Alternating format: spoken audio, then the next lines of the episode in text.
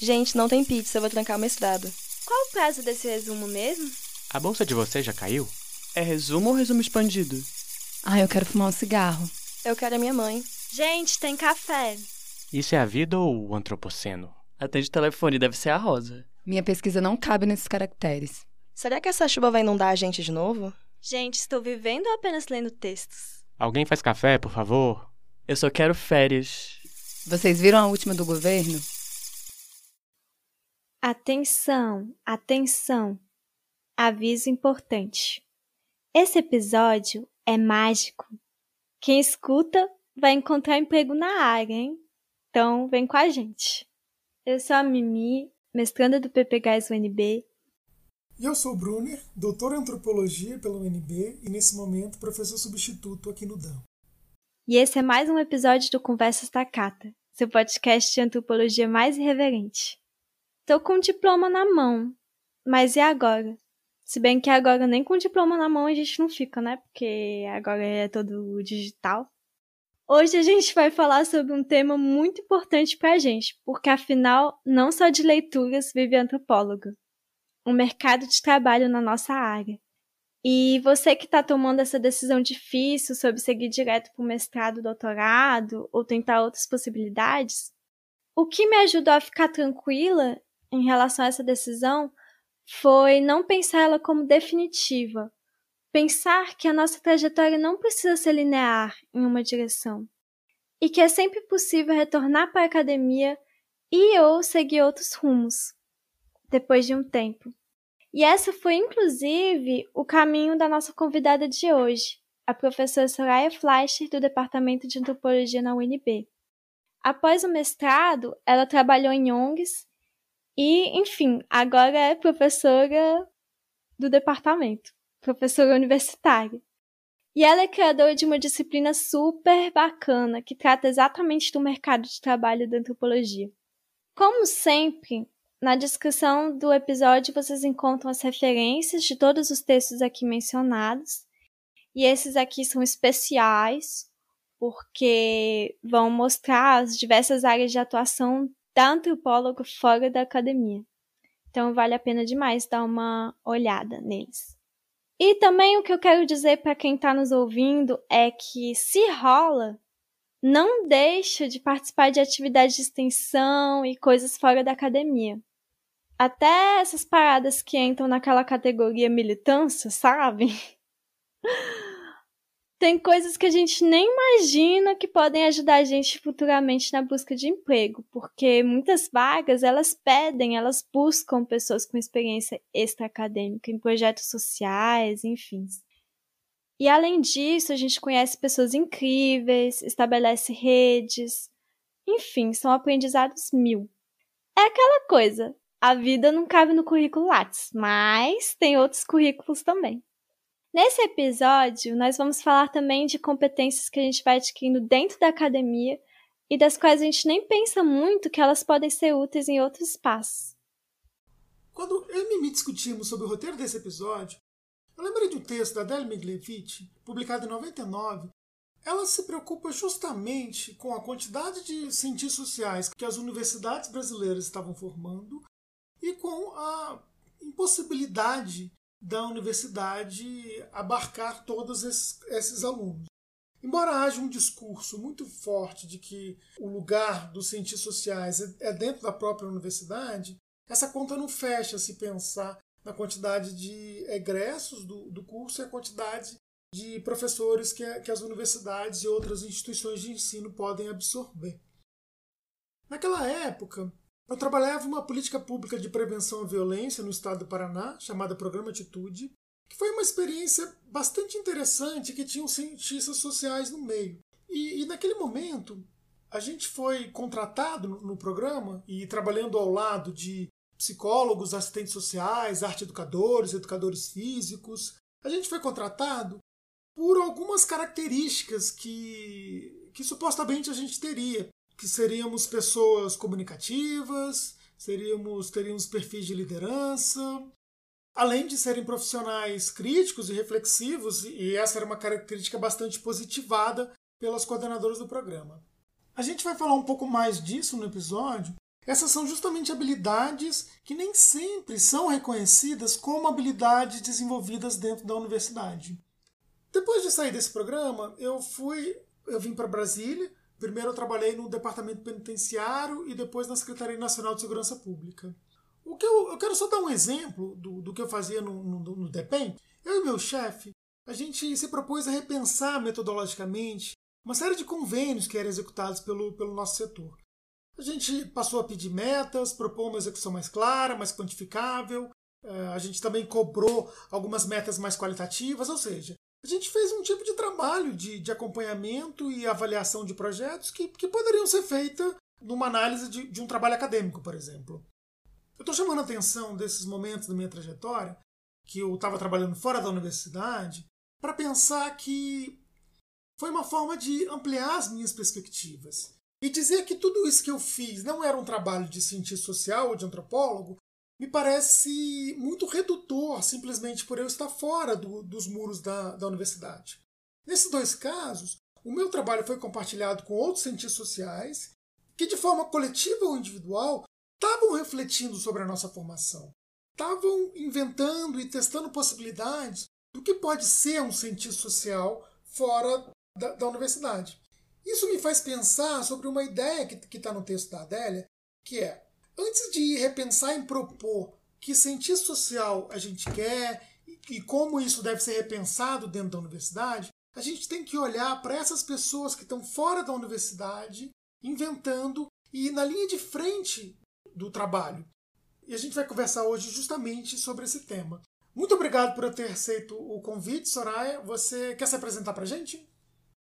Oi, pessoal. Meu nome é Soraya, eu sou antropóloga e eu trabalho no Departamento de Antropologia da Universidade de Brasília.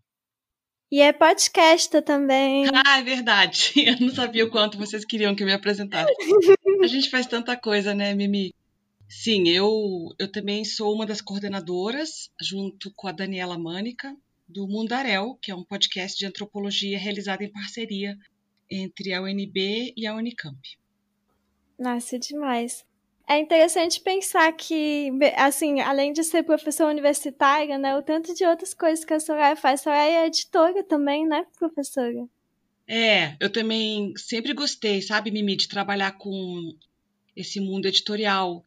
É, a minha primeira experiência foi no, na texto dos graduados. Eu estava na graduação, aqui na UNB, e já comecei a trabalhar na texto dos graduados. Depois quando eu passei para o mestrado, eu fui trabalhar na revista Pós, que é a revista dos alunos de pós-graduação, também aqui do Instituto de Ciências Sociais. Aí depois eu trabalhei na Interface, que é uma revista de saúde coletiva. Até o final desse ano estou trabalhando na BIB, que é a revista de balanços bibliográficos da Ampox. E estou terminando uma gestão de três anos no Anuário Antropológico como editor executivo. Mas fora os periódicos, né? Eu gosto também de trabalhar com a coisa de livro, coletânea. Eu, eu gosto muito dessa cachaça que é o mundo editorial. E isso é um assunto, inclusive, eu acho que, que tem a ver com o nosso tema de hoje. A gente pode até falar mais disso depois. A experiência com o mundo editorial já na nossa formação acadêmica é uma super habilidade que a gente pode levar para o mercado profissional fora da universidade. Pois é, é muito massa pensar de todas as possibilidades que existem já no universo acadêmico, né? Mas aí, quando a gente sai dele, assim, por onde podemos procurar por antropólogas? Você pode nos contar um pouquinho, assim, das diferentes áreas de atuação que a gente tem? Claro. Ah, uma antropóloga pode trabalhar em muitos lugares. E acho que esse é o pressuposto de toda, todo o meu investimento como docente e também como professora dessa disciplina que eu tenho oferecido nos últimos anos, que é antropologia e mercado de trabalho. Porque eu realmente acredito que a antropologia pode ser realizada em muitos lugares, não somente na esfera acadêmica, universitária, que tende a ser um, um nicho ocupacional, digamos, né, mais naturalizado. As pessoas acham que antropólogo só trabalha na universidade. Então, meu pressuposto é esse, de que é possível trabalhar em muitos e muitos lugares. E se a gente olha para a antropologia brasileira, a gente tem muito mais antropólogas e antropólogos atuando na esfera profissional não acadêmica do que na esfera profissional acadêmica. Tem muito mais gente fora da universidade trabalhando como antropólogos.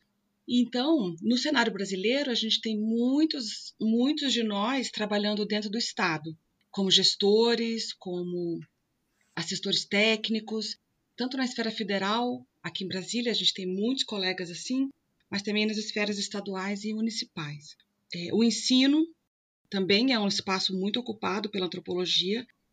A antropologia ela é acionada, ela é demandada em muitos cursos superiores, por exemplo, né?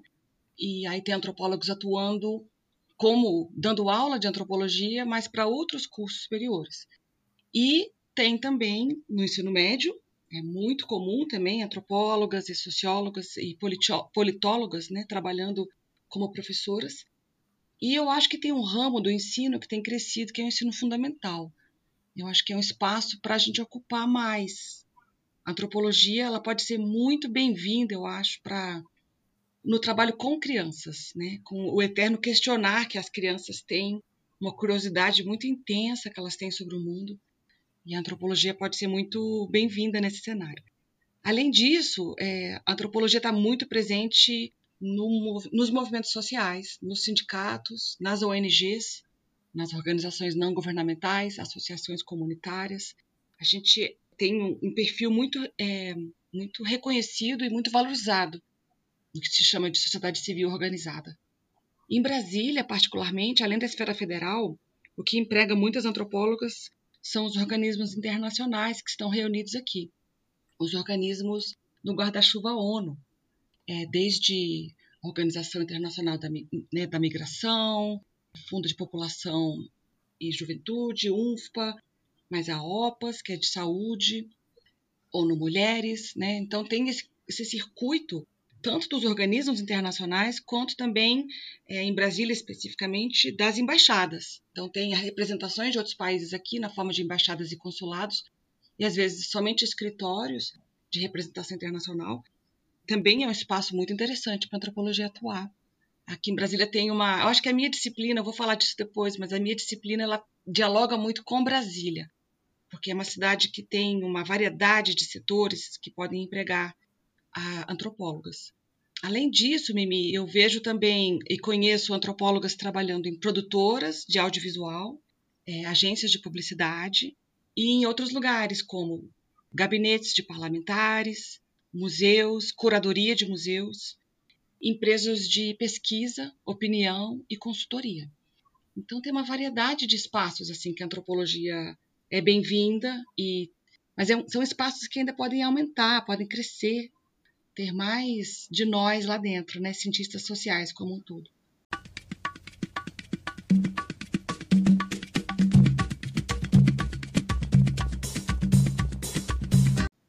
Eu acho legal, Soraya, pensando no, no seu artigo, né, onde uma antropóloga pode trabalhar, também como nesses outros espaços, nesses vários que, que você citou, eles também são espaços em que as pessoas estão produzindo conhecimento mas não só um conhecimento, numa ideia como se produz conhecimento que a gente está chamando dentro da academia, mas numa ideia que as pessoas também elas estão se readaptando e repensando as suas habilidades e competências que elas aprenderam durante o processo de formação nas ciências sociais, na antropologia, e sendo um processo muito mais voltado para a própria academia, né? É um pouco disso que a gente está tá repensando, né? Não sei, talvez você poderia falar um pouco mais para a gente sobre as pessoas que estão ocupando esses espaços e, e, como é que é essa ideia de produção de conhecimento e adaptação nesse, nesses espaços fora da academia. Tá, a pergunta é ampla, né? Deixa eu ver por onde que eu vou puxar aqui, Brunner. É, tem um, um, ponto muito importante que você chama atenção, que eu queria reforçar, que é essa a produção de conhecimento. A atuação em ambientes profissionais que não a universidade a gente às vezes acha que não estão produzindo conhecimento, né? Que, que o conhecimento, a ciência, digamos, os resultados de pesquisas, por exemplo, ou discussões conceituais, se reservam e estão apenas reunidos na universidade. E não é o caso. E eu queria realmente reforçar isso. Porque antropólogas que estão atuando em outros lugares, elas estão o tempo inteiro levando consigo uma bagagem é, de formação uma bagagem que implica, por exemplo, um tipo de olhar, um tipo de escuta e um tipo de sistematização do que se ouve né, e se vê, que é muito precioso para a nossa área e é muito útil é, nesses lugares todos que eu mencionei, onde elas podem trabalhar. Então, as pessoas que eu conheço e com as quais eu convivo, que estão nessas atuações, elas me contam que muito rapidamente as chefias ou né, as, as pessoas que estão nas, acima delas em termos de coordenação, elas logo percebem essas habilidades nas antropólogas e puxam elas para perto para fazer, por exemplo, relatoria de reunião, sistematização de grandes quantidades de, de informação, produção de textos mais ou menos longos, é, representação e assento em, em conselhos ou reuniões sistemáticas. Então, é, o que oferece a oportunidade dessa antropóloga ir acumulando tanto o que está sendo discutido nesses lugares quanto o networking, né, das pessoas que estão ali nesses lugares e entendendo quem é quem, né, as hierarquias, as diferenças dessas pessoas nesses fóruns, reuniões, conselhos. Então elas rapidamente vão ocupando esses espaços e que para mim não só reforçam como que é um outro ponto que eu quero falar depois, mas que reforçam as habilidades que a gente tem na formação, como também são espaços, né, são oportunidades e são tarefas de trabalho, digamos, que estão aí sistematizando a informação e dando saltos de produção de conhecimento. Um conhecimento que é muito grudado na realidade onde ela está trabalhando. Isso não é muito diferente de nós que fazemos pesquisas empíricas. A gente está sempre muito grudado nas pessoas com quem a gente convive, com quem a gente conversa em campo, por exemplo é, organizações não governamentais, pessoas que estão na esfera é, do Estado, por exemplo, né?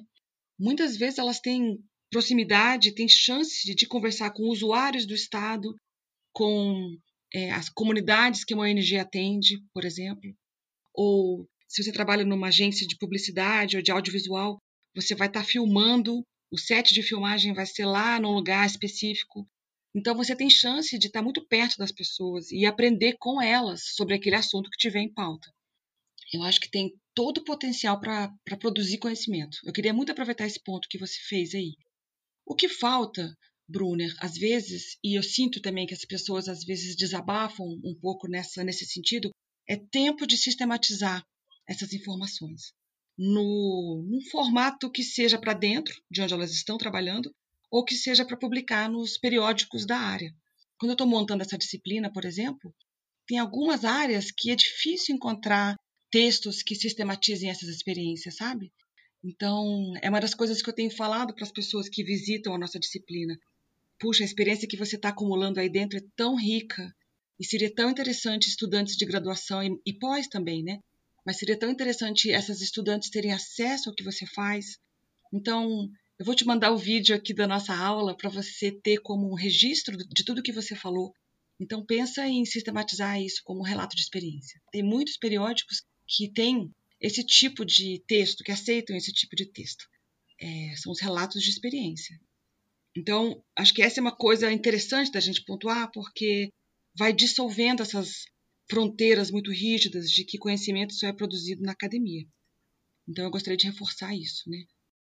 Nossa, eu acho muito valioso também. Eu concordo demais, principalmente pensando assim, o quanto que o nosso conhecimento é desvalorizado, né, no âmbito assim, essa uma imagem do cientista social enquanto como quem não estaria contribuindo tanto porque não teria um produto, sabe essas ideias assim, uhum. que nos desvalorizam, desvalorizam o nosso conhecimento. E aí eu fiquei pensando em tempos assim de desvalorização da ciência como toda, mas principalmente das ciências sociais. É, no seu artigo, você fala desses espaços em que a gente atua como possíveis espaços de resistência. Aí eu queria que você nos falasse um pouquinho mais dessa sua percepção. Claro. Olha, Mimi, eu acho que atualmente, né, quer dizer, atualmente seria colocado entre aspas, né? O Brasil se constrói com uma alta imagem de cordialidade. A gente sempre fala, né? O Brasil é um país de pessoas cordiais e tal. Mas quando a gente vai ver os dados mais estatísticos, a gente vê que o Brasil é um país extremamente violento. As relações interpessoais, elas são de uma violência impressionante. A gente tem todo tipo de violência sendo realizada né, no dia a dia, assim. Então, eu sou da turma que não acha o Brasil um país cordial de forma nenhuma. A gente é extremamente beligerante e essa não é uma metáfora. Muito desses conflitos, dessa beligerância toda, ela vem por intolerância, por desrespeito a qualquer tipo de forma de vida que seja diferente, que seja distoante de alguma forma, né? De uma ideia de normalidade, de uma ideia de integridade, inclusive e sobretudo moral, digamos, né? Então, por mais que em termos simbólicos essa diferença seja minoritária, em termos estatísticos a gente tem mais diversidade do que homogeneidade, digamos. Então, a ideia de, de minoritário, de minoria, ela é uma construção simbólica muito potente também, né? Contra essas próprias populações. O Brasil, por exemplo, é, um, é, um, é o campeão, é o país que mais tem crime por homofobia no mundo. Para mim, isso é um exemplo muito claro de como a diferença em termos de orientação sexual, em termos de apresentação corporal, como tudo isso é difícil de conviver, difícil de conviver no Brasil. Então, a gente tem um prato cheio, eu acho, para a antropologia atuar, porque a gente tem aí um clima, uma atmosfera de muito desrespeito, de muita intolerância ao que é tido como diferente, e a antropologia ela pode ajudar pra caramba nessas esferas né, de entendimento mútuo maior, eu acho. Né? Pode parecer um pouco idealista da minha parte falar tudo isso, mas mas eu não vejo a antropologia de outra maneira, né? Assim, acho que ela tem, de fato, uma uhum. instrumentalidade muito importante nesse sentido. Porque a gente é uma área que para para escutar e vai parar para entender um pouco mais a fundo aquela realidade e talvez trazer diagnósticos, talvez trazer novas ideias à mesa para tentar fazer com que a convivência seja mais pacífica e que a gente não precise matar um ao outro como a gente faz todo dia. Então, eu acho que essas atuações todas nesses outros lugares, também na universidade, né, não furtam a universidade desse lugar da resistência, mas esses espaços todos de atuação profissional, eles são espaços de resistência diária, diária. E eu não estou falando assim de espaços de trabalho mais óbvios, onde, essa resistência ela está, por exemplo, na missão de uma ONG feminista, por exemplo, que quer acabar com, com feminicídio, que quer acabar com qualquer tipo de violência sexual está é, tá na missão de uma ONG e talvez aí uma antropóloga seja mais naturalmente inserida, digamos, né, numa resistência.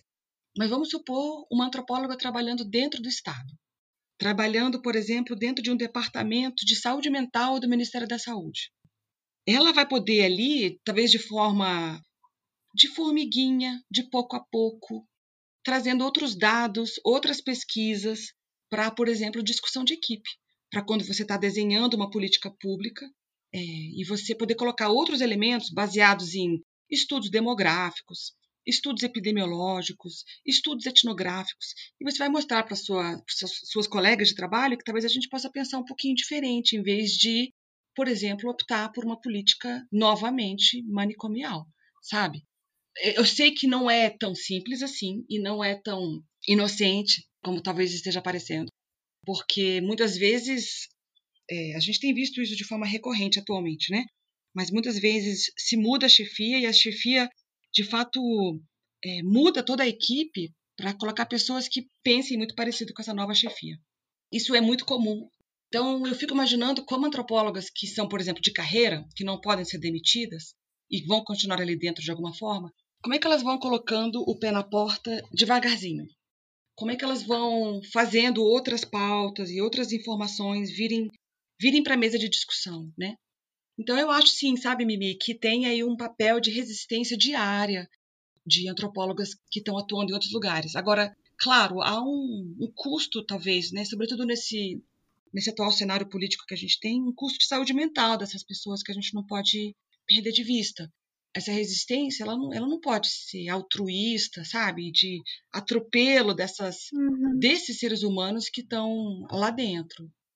Às vezes, o mais estratégico é se retirar de cena por um tempo, fazer uma certa etnografia daquela repartição, né? saber onde você tem mais parceria, saber que tipo de trabalho de formiga vai ter mais resultado, sabe? Eu acho que esse olhar Bom, o Bruno era um especialista em instituições, né? Então talvez eu esteja falando aqui coisas absolutamente básicas para ele, mas eu acho que tem um potencial aí de etnografar esses espaços de trabalho e conseguir se inserir de forma mais estratégica, até para se proteger. A gente não pode perder de vista o cenário político que a gente está enfrentando atualmente. Ele não é, não é simples. Achei o máximo é isso aí, bolando a etnografia para pensar estratégia política. É tipo isso, né? mini formigas. Acho que essas estratégias aí estão na nossa pauta do dia e nas instituições não dá para a gente também descuidar, né? A própria produção de conhecimento, ela tem, bom, tem, a gente sabe que tem relações de poder que estão colocadas ali na produção de conhecimento e fazer observações e mesmo perguntas e questionamentos em determinados contextos pode ser é, visto como bastante problemático. É, mas essa semana, por exemplo, né, que saiu uma lista de pessoas que pensam diferente do governo, né? Dá medo, inclusive, né? Dá um pouco de medo, claro. As pessoas têm suas vidas, suas famílias, né? E seus trabalhos também, nos quais elas acreditam. Então, é certeza, a gente tem que agir de forma prudente.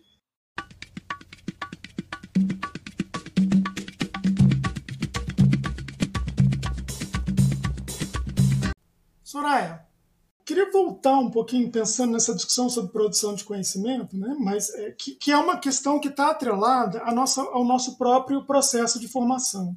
A gente queria que você compartilhasse um pouco para a gente as reflexões que você tem feito sobre a, a nossa formação como antropólogo, né? de uma formação. É, é, claro que o curso que você está tá fazendo já há algum tempo, ele vem claramente da constatação de, de uma percepção de que a gente tem uma formação muito voltada para a própria universidade e, e, acadêmica, nesses termos que a gente está dizendo. Né?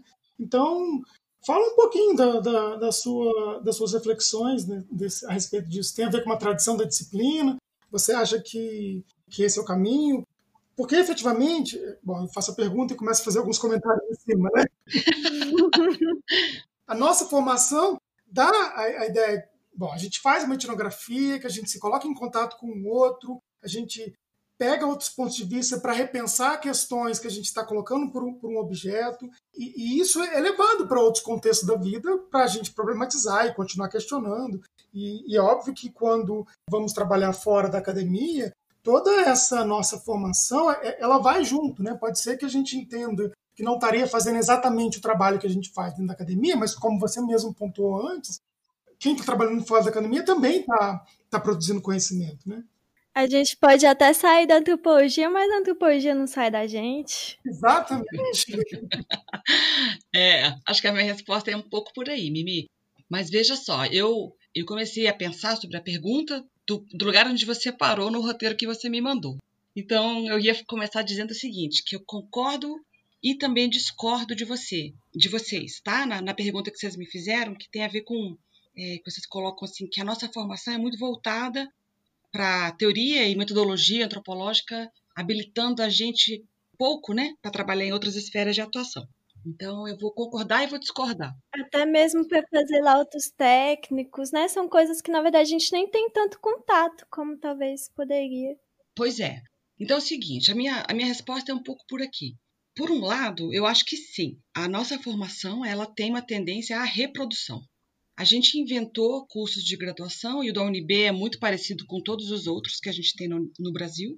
A gente inventou cursos de graduação e também de pós, mas eu vou ficar mais na graduação, com uma cara de reprodução. Quer dizer, reunindo ferramentas e oferecendo habilidades técnicas para os nossos estudantes para que eles se tornem bons é, professores e professoras universitárias, pesquisadoras universitárias no futuro. Então, sim, tem uma tendência reprodutiva muito grande. O problema é que ela é um pouco descolada da realidade de trabalho, porque não há suficiente espaço na universidade para poder absorver toda a mão de obra que a gente forma. Então, não há vaga, não há concurso, não há departamentos suficientes para todas as pessoas que se formam em antropologia. Então, aí, por esse lado, né, uhum. é um pouquinho problemático a gente estar tá pensando esse tipo de formação que a gente oferece. Por outro lado, onde é que eu discordo? Eu discordo no seguinte sentido, de que a nossa formação ela nos dota de uma série de habilidades, técnicas e ferramentas. Eu coloco de propósito, sabe? Uhum. Com essas palavras assim, porque são habilidades que a gente pode usar em vários lugares.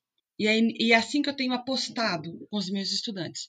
Porque o que acontece é assim: por um lado, eles terminam a graduação sem muita clareza, sem muita consciência de todas as habilidades que eles reuniram ao longo da graduação. Eles não sabem exatamente o que eles sabem. É muito interessante observar isso. É, a nossa formação ela é um pouco difusa, assim. Ela é. A gente passa muito tempo lendo, Então a gente não sabe exatamente o que, que a gente aprendeu a fazer, para além de dominar bem os conceitos, as escolas, os nomes das autoras, por exemplo, né? Mas aí o que eu tenho observado é muito interessante isso na disciplina. Acho que é um dos desdobramentos interessantes da disciplina que eu tenho oferecido. É o seguinte: sem que eu combine, tá? Eu vou ser muito franca aqui, vocês vão precisar confiar em mim. Mas sei que eu, sem que eu combine de forma antecipada com as nossas visitas que vem a nossa disciplina, eu não falo nada disso, eu não preparo para que elas falem nada disso. Mas eu só falo assim: eu gostaria que você contasse para nós da sua trajetória de formação profissional e onde você trabalha hoje, como você trabalha como antropóloga lá. São essas duas perguntas muito simples que elas vêm falar para nós. E depois os alunos fazem um monte de perguntas. Mas sem que eu combine com elas, elas, nesse desenho da trajetória até o local de trabalho onde elas estão agora, elas vão mostrando como tantas coisas que elas aprenderam na graduação, tantas coisas são úteis no lugar de trabalho delas hoje. E aí elas vão mostrando essas habilidades sendo reconhecidas muito concretamente onde elas trabalham. E é muito interessante esse movimento, porque ajuda as estudantes da minha disciplina a reconhecerem e a terem mais consciência dessas habilidades. E eu acho isso muito bacana, né? E não só reconhecer, como é, valorizar e aperfeiçoar essas, essas habilidades, a depender, inclusive, de para onde elas querem orientar a carreira delas.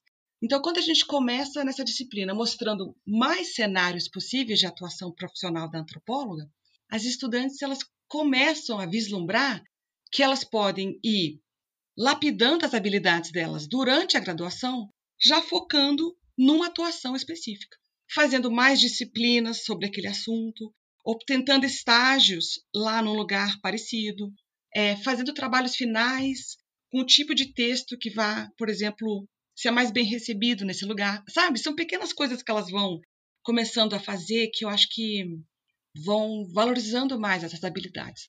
Então a minha discordância é de que as nossas ferramentas, a nossa formação, ela é muito voltada para teoria e metodologia antropológica. Eu acho que ela é, mas acho que isso é muito valioso fora da universidade também, sabe? É, é aquilo que eu estava dizendo antes, quer dizer, você conseguir fazer uma busca bibliográfica você conseguir hierarquizar essa busca, sabendo quais são os nomes mais proeminentes, onde há as tretas, quais são os conceitos que desbancaram outros. Quer dizer, esse é o tipo de busca bibliográfica que você muitas vezes vai fazer onde você for trabalhar. Você conseguir ler, vamos supor, 20, 30 artigos e dali conseguir situar uma questão e escrever cinco páginas sobre essa questão, amparada por essa bibliografia contestando parte dela, concordando com a outra parte. Quer dizer, é um tipo de. É uma maneira de pensar que é muito útil em um monte de lugares de trabalho e que poucos profissionais têm a capacidade de fazer tão bem feito, eu acho, quanto profissionais das ciências humanas em geral, né, das ciências sociais e das ciências humanas, não só da antropologia.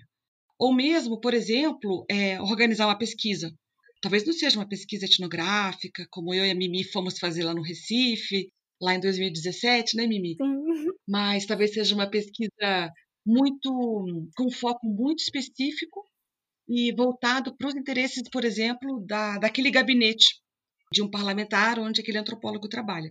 O parlamentar decide que quer apresentar um projeto de lei tal e é preciso fazer um pouco de pesquisa sobre isso, né, sobre esse tema.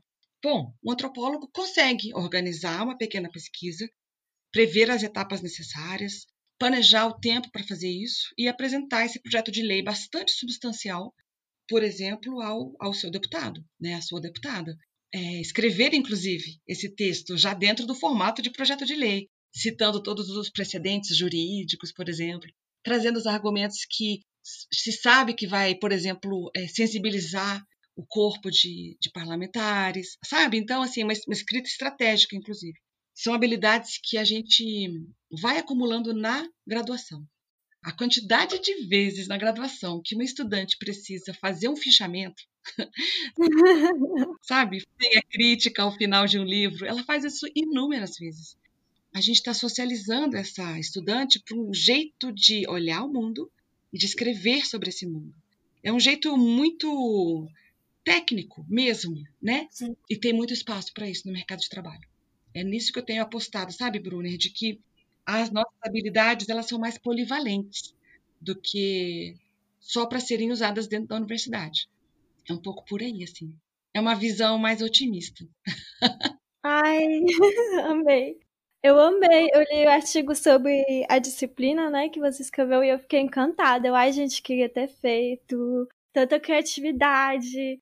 Porque assim, você, a gente vê que você leva uma disciplina de uma maneira um pouco experimental, lúdica, né? Assim, você falou que você convida, né, antropólogos nas diversas áreas de atuações para participar da disciplina. Mas assim, pode nos contar um pouco mais de como ela é organizada? Claro. Veja só, eu organizo a disciplina em blocos. Cada bloco é um espaço, digamos, de atuação profissional para antropologia. É, eu não consigo contemplar a cada semestre, a cada vez que eu dou disciplina, todos os blocos que eu mencionei no começo da conversa com vocês. Então, eu penso cinco a seis blocos. Como é que funciona isso? Cada bloco dura duas semanas, considerando que na UNB a gente tem duas aulas por semana, né? Então, são quatro aulas. Então, cada bloco tem quatro aulas e quatro atividades. E funciona assim. Na primeira aula, a gente vai fazer uma coisa que a gente faz em todas as outras disciplinas que a gente faz nas ciências sociais, que a gente vai se, é, se familiarizar com literatura sobre aquele campo de, de atuação profissional. Então, a gente vai ler coisas que antropólogas escreveram sobre, por exemplo, trabalhar num organismo internacional.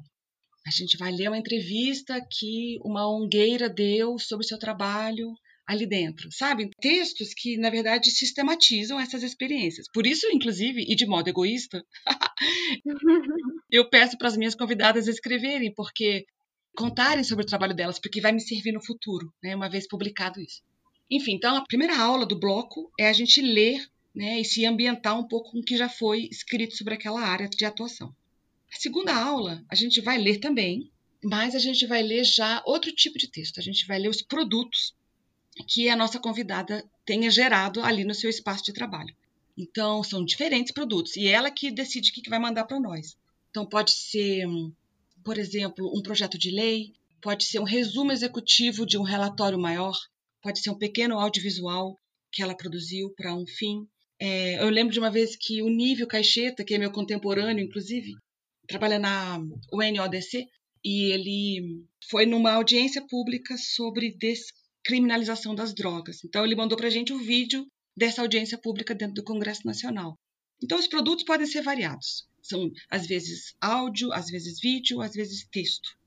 Textos curtos, textos longos, textos com linguagem bem executiva para um público tal, textos com uma cara super acadêmica. Beleza, aí a gente lê uns três ou quatro produtos dessa pessoa. Na terceira aula, a gente vai ter o um encontro com essa pessoa. Quando a gente está no modo presencial, a gente vai até o local de trabalho dela. Quando a gente está no modo remoto, essa pessoa vem para a nossa sala de aula virtual. Mas, independente do formato, essa pessoa ela vai vir nos contar aquilo que eu falei antes, né? A trajetória dela de formação, muitas vezes é ciências sociais, com mestrado em antropologia, né? Alguma coisa assim. É, doutorado, às vezes também. E o que, que ela faz onde ela trabalha hoje, né? E como é que ela coloca a antropologia dela para atuar ali. Legal. E os alunos já estão vindo com leituras, então eles têm um monte de perguntas e um diálogo fica muito animado assim. E o quarto momento desse bloco, ele é uma sistematização do bloco. Então, cada estudante vai produzir alguma coisa em relação a esse bloco. Só que aí eu peço uma, um tipo de produção muito específico e já com a cara do bloco. É, não é qualquer tipo de produto né, que as estudantes vão fazer. Então, por exemplo, no bloco de, de ensino, o produto final desse bloco é um plano de aula. No bloco sobre Estado, é, o produto final vai ser um ofício, que é um tipo de texto, né, Bruno? É tão comum no mundo da na linguagem estatal, né? Sim, eu já escrevi mais notas técnicas. Poderia ser uma nota técnica, né? Poderia ser um ofício. Então, quando a gente foi, por exemplo, no, no bloco do parlamento, cada um escreveu um projeto de lei, que é um texto curto, de duas, três páginas em geral. Então, quer dizer, a brincadeira é, por um lado, estimular que eles vão percebendo que escrever diferentes tipos de texto é uma habilidade importante. Por outro lado, eles estão escrevendo textos que têm a ver justamente com aquele bloco. Então, eles vão aproveitar do que eles leram, eles vão aproveitar das coisas que a nossa convidada nos contou, e eles vão colocar uma dose aí de criatividade por conta própria. Então, foi muito interessante, por exemplo, nesse semestre, os projetos de lei que apareceram. tem a ver com muitas coisas que eles estão vivendo. Desde o aluno meu, o Chico, que voltou para casa da família dele em Trindade, em Goiás, assistiu às aulas de lá, e o projeto de lei dele foi sobre o melhoramento de calçadas em Trindade para atender a população cadeirante, sabe? Então, assim, foi super interessante ver como a realidade das estudantes inspirou os projetos de lei que elas escreveram.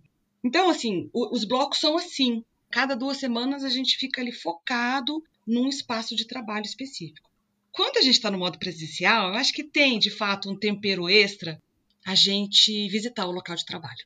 Porque cada local de trabalho é diferente. Quando a gente visitou o Nível mesmo, esse meu querido colega, ele colocou a gente na sala de reuniões lá da UNODC, que era super formal, uma mesa em formato de U, bem comprida, de madeira de lei escura. O, o, o nível estava totalmente de terno, sabe? Então, assim, eu quero que os alunos e as alunas percebam dress code, percebam como é que as pessoas se vestem naquele local de trabalho, como é a organização daquele espaço, por quantas pessoas a gente tem que passar até chegar na nossa convidada, digamos. Ou eu lembro quando a gente foi visitar a Tatiana Meirelles, que é uma querida amiga antropóloga que trabalhava no departamento de AIDS do Ministério da Saúde. E eu fiz questão de escolher a Tatiana, porque ela é incrível, ela tem uma formação dupla em antropologia e saúde pública e trabalhava nesse departamento. Eu já conhecia o departamento, eu já, já tinha na minha imaginação o cenário. Mas eu queria que meus estudantes e as minhas estudantes chegassem no Ministério da Saúde, vissem as barreiras de burocracia e segurança que a gente ia enfrentar, visse a distribuição de uma grande sala em baias. Então, você não tem totalmente concentração e silêncio para trabalhar, por exemplo. É, as pessoas o tempo inteiro se visitam nas baias para poder afinar os seus processos de trabalho. E, claro, toda a cenografia de um departamento de AIDS, que são os cartazes dos eventos, é, a quantidade de dildos coloridos e de diferentes tipos de é, material em cima das mesas. Então, assim, todos aqueles pênis e vaginas e bucetas e peitos e camisinhas disso e camisinhas daquilo e diferentes é, nomes de remédios. É incrível, é, de, é super colorido, um monte de arco-íris para tudo que é lado, perucas e bandeirinhas e tal. Eles precisavam ver isso. Era um departamento, hoje em dia ele mudou muito, mas ele era um departamento dentro do Estado, mas com uma relação muito forte com o movimento social. Então, isso aparecia dentro dessa divisão do Estado. Se a gente fosse nos recursos humanos do Ministério da Saúde, talvez fosse muito menos cromático talvez variasse de cinza, branco, preto, bege. as roupas, né, as paredes, os cartazes, assim. Essas coisas, elas vão entrando de modo não verbal para as minhas estudantes e vão cativando elas mais ou menos, né? Elas têm que perceber se elas, por exemplo, ficam à vontade de ver tanta coisa assim no ambiente de trabalho ou não. Se elas preferiam um lugar mais sóbrio, se elas preferiam um lugar com mais silêncio para se concentrar. Essas coisas são muito interessantes das estudantes aprenderem, porque tem a ver com aquilo que eu estava falando antes, de conseguirem, já na graduação, projetar alguns cenários com os quais elas mais se, se identificam e já na graduação trilhar caminhos para chegar lá. Não esperar estar tá com o diploma na mão para ir começar a procurar emprego não se sabe onde. Então, é assim, sabe, Mimi, que eu organizo. Hum. São esses blocos e eles têm esse produto no final, né? E essa visita, assim. E as visitas são o ponto alto, sabe? De você ver e colocar um rosto num produto que você leu, para você saber, por exemplo, da vida pessoal daquela pessoa, de por que, ela escolheu tal e tal caminho, porque ela tinha tal e tal família, porque ela lia tal e tal tipo de literatura, que ela se apaixonou por alguém e por aí foi o caminho profissional dela. Então, esse tipo de coisa é muito especial, né? A gente conhecer as pessoas que estão por trás dos trabalhos, assim, humanizar mesmo, né, o trabalhador. Os blocos mudam, tá, Mimi? Cada curso tem cinco ou seis blocos diferentes. Então, ao final dessa última versão, a minha turma pediu que eu incluísse um bloco na próxima vez, como sugestão, sobre museus, museologia, curadoria, que é um lugar onde antropólogas têm atuado também. Então, eu achei ótimo. Eu vou ter que estudar mais sobre isso, vai ser um bloco novo para mim também. Então, é um pouco por aí. eu acho uma disciplina de suma importância para a formação do antropólogo até do sociólogo que de repente queira fazer. Acho até que deveria ser uma disciplina obrigatória. É uma matéria que faz com que realmente abra o seu leque de opções, os seus horizontes, principalmente para pessoas que estão iniciando a graduação.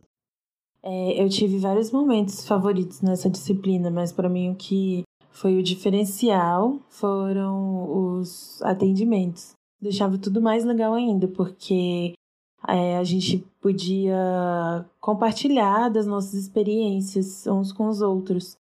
E foi compartilhando que eu percebi o tanto de coisa legal que eu já tinha feito, assim, que eu poderia incluir, né, no meu currículo, que eu mesma poderia continuar fazendo, assim, né, dentro dessa profissão. Então, isso foi muito legal. A rede que a gente criou também valeu muito a pena.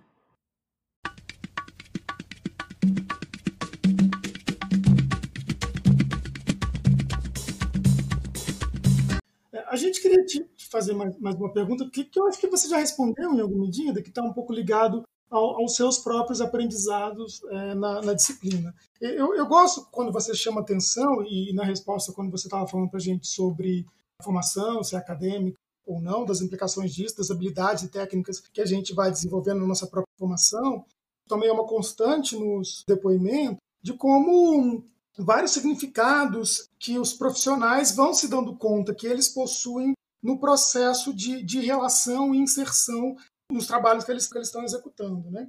Um pouco, eu falei na, na, na, introdução um pouco da minha trajetória, trabalhei em alguns lugares fora da universidade, e nesses lugares tinham outros cientistas sociais e a gente um pouco pôde fazer alguma reflexão sobre o, sobre o nosso próprio trabalho tinha uma, uma sensação, que é naquele texto que eu te comentei ontem, da Adélia Miglevich, Sim. de que tem vários é, cientistas sociais que eles estão efetivamente na linha de frente. Né? Então, mais do que a gente perguntar simplesmente como a gente faz, como a gente repensa a nossa formação como cientista social, e isso ela está perguntando em 99, a gente olhar para essas pessoas que estão na linha de frente e pensar como elas estão abrindo campos de ciências sociais e campos de trabalho na antropologia e ciências sociais, justamente nos espaços que elas estão ocupando e nas relações que elas estão tendo com os outros profissionais. Né? Então, até por isso, levar a turma para esse espaço e pensar quem são os outros profissionais que estão em relação, é muito também pensar em como a gente está sendo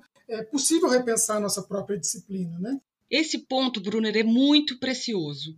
Você está falando aí também de uma possibilidade, por exemplo, de essas antropólogas que já estão colocadas no mercado de trabalho, não acadêmico, por exemplo, que já estão lá há muito tempo e, e vão, inclusive, galgando posições de coordenação e chefia, essas pessoas elas podem é, assumir o lugar de uma preceptoria, sabe? Que é um termo muito do mundo da saúde, mas é assim, é a médica que está dentro de um centro de saúde, ela vai ser preceptora de um estudante de medicina que vai atuar ali por um tempo, sabe? É, uma, é, uma, é parecido com estágio, digamos assim, mas tem um quê a mais do que a estagiária que vai executar um monte de tarefas e ajudar um monte aquele órgão aí para frente. A preceptoria ela tem de fato uma, um papel de docência, de formação que essa profissional vai exercer. E no caso da saúde, da área da saúde, a preceptoria ela é super institucionalizada então, por exemplo, os funcionários, né, os profissionais da saúde que também fazem preceptoria, ela, eles têm carga horária dedicada para isso, tem às vezes faixas salariais dedicadas a isso, sabe? Então tem incentivos para essas pessoas de fato se dedicarem à formação dessas novas profissionais. Então, o que você está dizendo é super valioso. Eu acho que a gente tem que fazer mais isso, sabe? Mais mesmo, assim, parcerias da universidade com esses lugares onde temos antropólogos já atuando na linha de frente, como você disse, e fazer parcerias formais, institucionalizadas, de estágio, de preceptoria, do que for, mas que seja também vantajoso para quem está recebendo a estudante em formação, sabe? Não só para nós que estamos investindo numa formação mais completa da nossa estudante, sabe? Então, esse, esse seu ponto é muito importante curioso que eu não tinha pensado exatamente nesse desdobramento. Ah, tá. Eu achei legal você falar isso, que é exatamente como proposta, que eu acho que um pouco a sua disciplina faz um pouco disso, né? Que é chamar pessoas que estão ocupando esses espaços para ela vir para a universidade e falar, porque quando ela vem falar na sua disciplina, ela está fazendo um esforço reflexivo, né?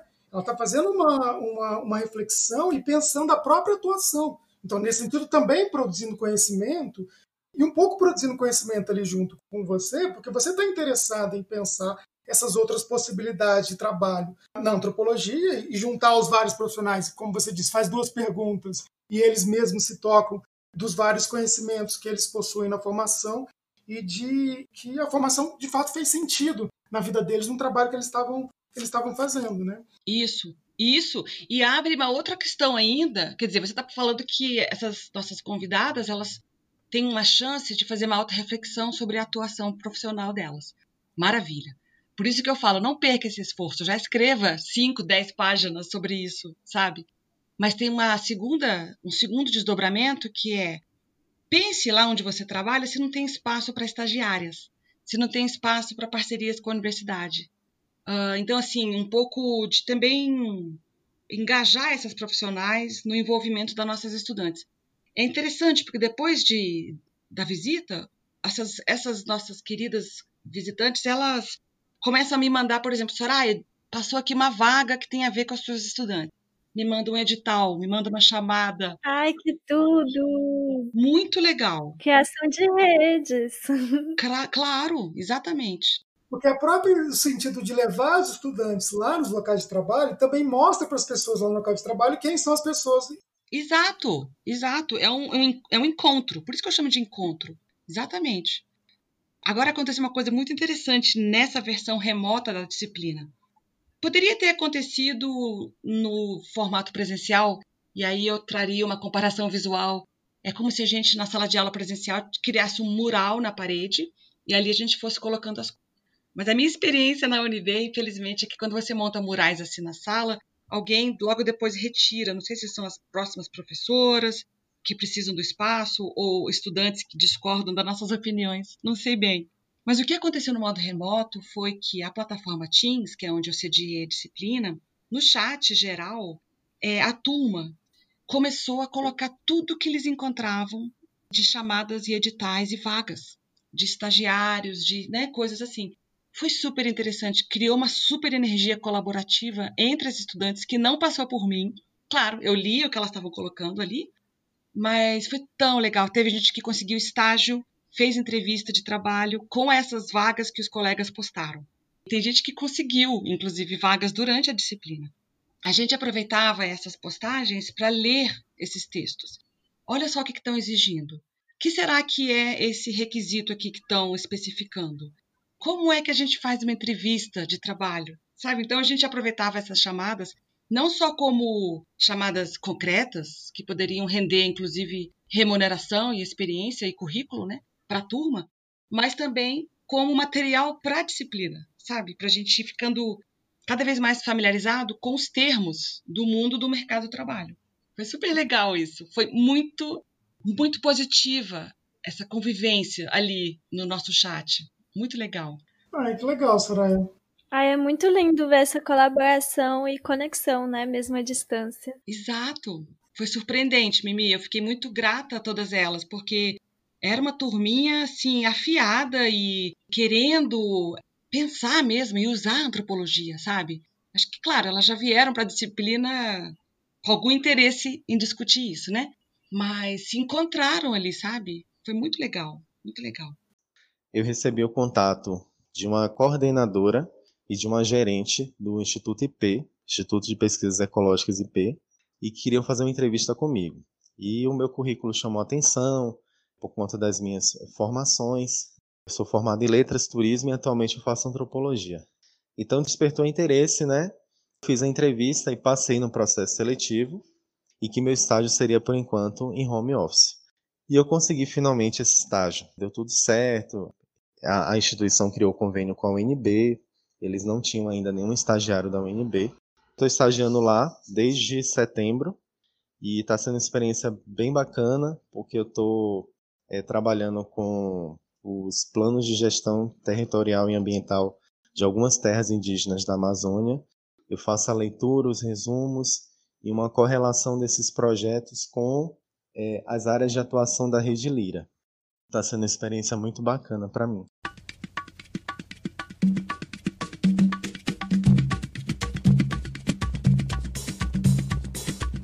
Acho que repetir essa disciplina me permite estar é, muito atualizada sobre o mercado de trabalho em Brasília para as minhas estudantes de graduação e de pós. É, então, a cada vez que eu dou a disciplina, eu mudo todo o elenco das convidadas para eu me estimular a ampliar essa rede de contatos que eu tenho aqui. eu também fico atualizada sobre o que o mercado está exigindo das pessoas formadas. E aí eu vou poder fazer as minhas disciplinas, as minhas discussões e os desenhos também, né, das minhas disciplinas. É, eu posso fazer de forma mais próxima ao que está sendo esperado aí. Não que o mercado, e longe de mim ser uma pessoa assim é, adoradora do capitalismo, né? Mas não que o mercado paute tudo que eu faço, mas eu não quero estar tá distante, sabe? Mesmo que seja uma proximidade crítica, mas eu quero estar tá mais próxima do que o mercado está esperando de uma cientista social, né? E eu acho também que quando eu ouço as convidadas, uma das coisas que eu vou aprendendo é essa possibilidade tão polivalente da antropologia e das ciências sociais como um todo. Então, acho que a minha mensagem final é, é, é isso, assim, de que mesmo dentro da universidade eu consigo estar em diálogo com o que acontece fora dela. E eu vou até lá e eles vêm até aqui, né? E a gente vai cada vez mais misturando isso. E como a gente começou dizendo, acho que o Brunner começou falando sobre isso, né? Sobre essas fronteiras que vão é, se, se relativizando de fato. E é interessante porque pessoas que fizeram disciplina comigo, depois formaram, depois foram trabalhar e voltam como convidadas, sabe? É muito legal isso. Elas já estiveram no lugar que as minhas estudantes agora estão. Então é bonito de ver, inclusive, que ter passado pela formação em ciências sociais, ter passado por uma disciplina prática, né? Bem assim, é, hands-on, digamos, né? como essa tenha ajudado um pouquinho essas pessoas também a conseguirem seus atuais trabalhos e empregos. Eu fico contente. Isso areja a minha prática como antropóloga. Que legal, Soraya. Eu particularmente gostei bastante dessa nossa conversa de hoje. Muito obrigado. Amei, muito, muito obrigada. Foi ótimo. Massa, eu que agradeço. Muito grata, viu? Muito legal conversar com vocês. Obrigada por reconhecerem que essa é uma disciplina que pode ser útil para as estudantes então esse foi mais um episódio do Conversa da Cata. Sigam a gente nas redes, arroba podcast da Cata. E a gente se vê na próxima. Beijão!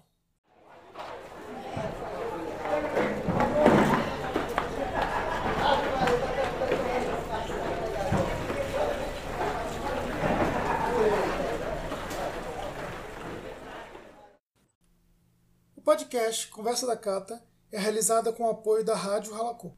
Apresentação e roteiro Bruna Titonelli e Yasmin Safato. Produção, Yasmin Safato. Montagem e edição de som, Bruna Titonelli.